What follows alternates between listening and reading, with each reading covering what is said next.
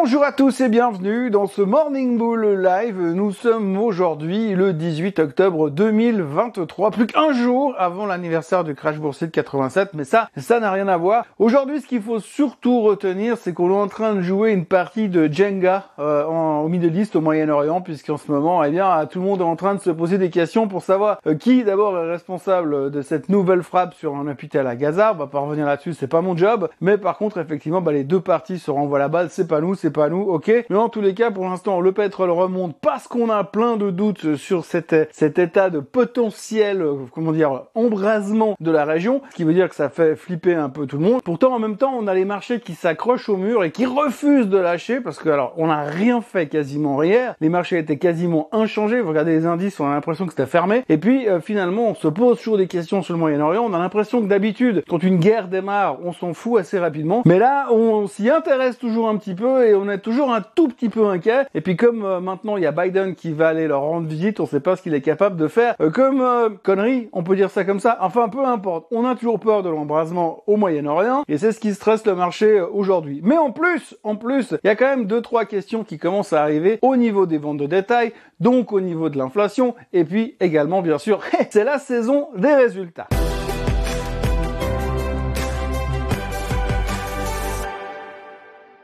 Donc si l'on essaye de décortiquer ce qui s'est passé hier, on s'est surtout concentré sur l'aspect euh, militaire, sur l'aspect guerrier de ce qui pourrait éventuellement se passer. Alors on n'en sait foutrement rien. On sait que les Américains, le fait que les Américains veulent s'en mêler, c'est censé calmer un peu le jeu sur place. Je sais pas comment, parce qu'on nous dit oui, le fait que Biden vienne, c'est une preuve comme quoi les Américains veulent la paix et comme quoi les Américains veulent éviter l'embrasement.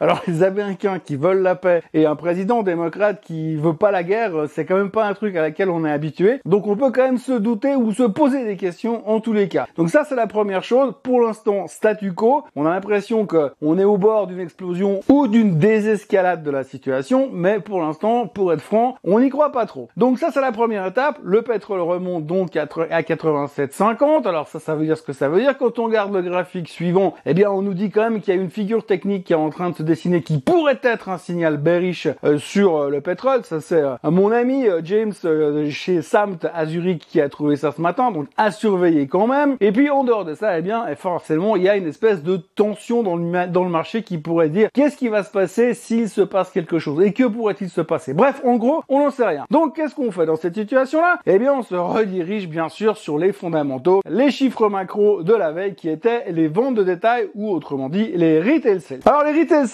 la première chose qu'il faut retenir, c'est que déjà on était à côté de la plaque. Alors c'est pas une grande nouvelle, c'est pas quelque chose d'exceptionnel, c'est tant on est extrêmement doué pour rater les prévisions. On attendait plus 0,3, c'est sorti à plus 0,7%. Alors le truc qui est bien avec les retail sales, c'est que ça peut être pris de deux manières différentes. La première manière, c'est de se dire les ventes de détail sont trop fortes, oulala, là là, c'est une catastrophe, ça veut dire que les gens dépensent comme des fous, ça veut dire qu'ils n'hésitent pas à dépenser de l'argent, ça veut dire que c'est inflationniste et donc ça veut dire que la Fed va pouvoir éventuellement peut-être faire quelque chose au niveau des taux, ou en tout cas les monter, ou en tout cas pas les baisser de sitôt. Enfin en même temps, on sait que la Fed, ils sont pas prêts de baisser les taux, puisque ça fait quand même deux mois qu'ils nous disent que ça va rester haut et très longtemps. L'hypothèse numéro 2, eh bien, c'est simplement sur la thématique de se dire si les retail sont trop faibles, ça veut dire que les gens ne consomment plus, donc c'est positif pour l'inflation, mais attention, ça veut dire qu'on va en direction de la récession et que c'est pas non plus une bonne nouvelle. Donc en gros, dans les deux cas, on a l'impression que c'est pas forcément une bonne nouvelle. Et puis hier, comme on savait pas si c'était une mauvaise nouvelle ou une mauvaise nouvelle, vu qu'on était meilleur que les attentes, eh bien, on s'est dit dans le doute, on fait rien. Pourtant, potentiellement, c'est une mauvaise nouvelle. Et puis après, il y avait les chiffres du trimestre. Alors là, en gros, on va faire simple. Goldman Sachs, ok. Euh, Bank of America, ok. Euh, Lockheed Martin, ok.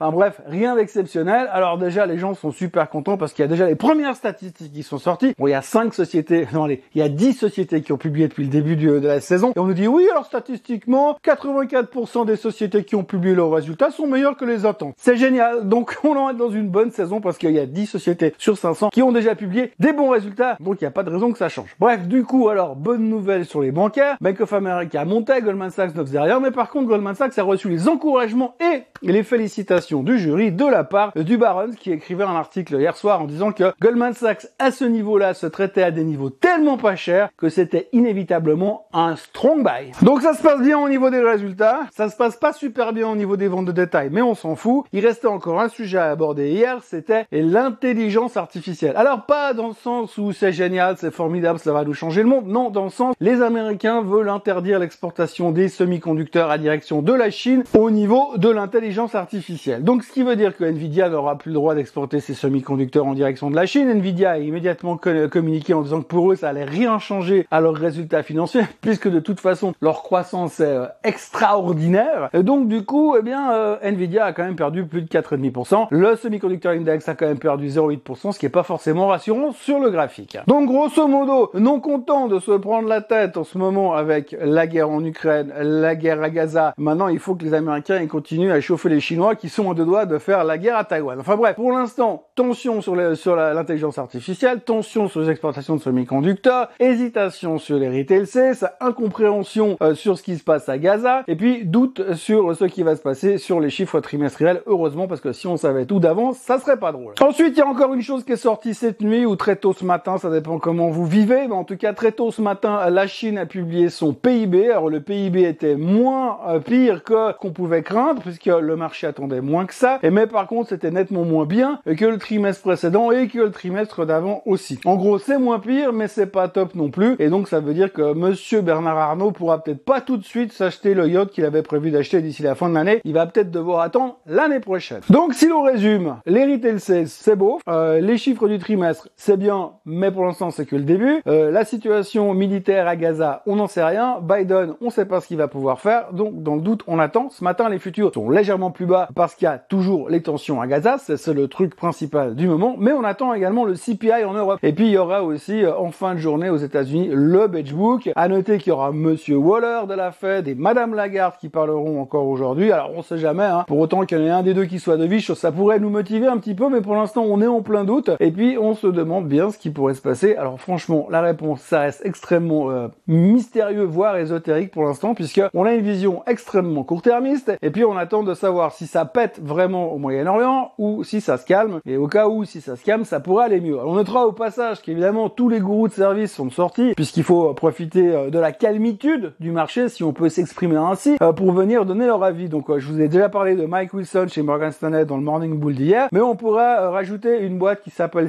Siam Capital, je crois, qui eux prédisent, prédisent, enfin ils ont fait des grosses analyses, des grosses comparaisons sur ce qui s'est passé dans les années 1600-1700 sur la bulle des tulipes, et ils pensent qu'il y a des grosses similitudes avec ce qu'on vit aujourd'hui. Alors il faut quand même savoir un truc, c'est que la bulle des tulipes, on n'est même pas d'accord sur quelle période ça s'est produit, on n'est même pas d'accord sur l'année sur laquelle ça s'est produit, mais eux ils sont capables de faire des comparaisons entre ce qu'on vit aujourd'hui sur le S&P 500 avec une bulle technologique qui, va derrière, alors que de l'autre côté on parlait de bulbes de tulipes en Hollande dans les années 1600 où les gars ils avaient ni avion ni voiture et puis qui se déplaçaient avec des bateaux qui eux euh, ne euh, polluaient pas. Et puis c'est pas tout parce qu'il y a aussi monsieur John Hussman. Alors John, John Hussman est venu hier pour parler, donner son avis sur les marchés. Alors lui c'est assez simple, 63% de correction attendue sur le S&P 500. Merci votre honneur, I rest my case et je vous souhaite une très bonne journée. En gros, c'est pas super rassurant, mais bon, c'est un peu la mode. Hein. Si vous avez un minimum d'exposition médiatique aujourd'hui, autant venir essayer de dire n'importe quoi, on sait jamais, sur un malentendu, ça pourrait marcher. Et puis autrement pour le reste, eh bien aujourd'hui on continue avec les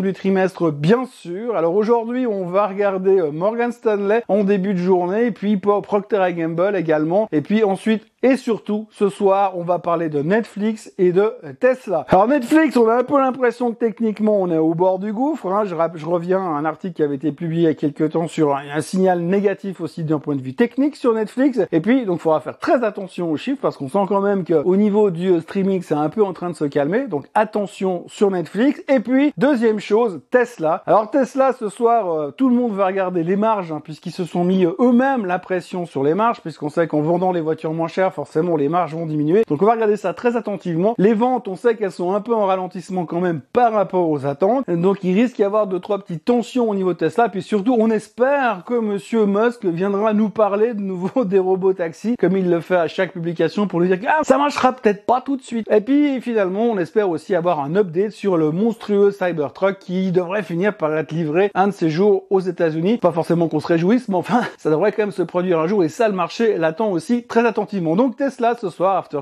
Ça nous fera au moins un truc à parler demain matin. Moi, je vous euh, souhaite une excellente journée. Comme d'habitude, je vous encourage à vous abonner à la chaîne Suisse Côte en français, à liker cette vidéo et à revenir me voir demain matin euh, comme tous les jours. Bonne journée. Bye bye.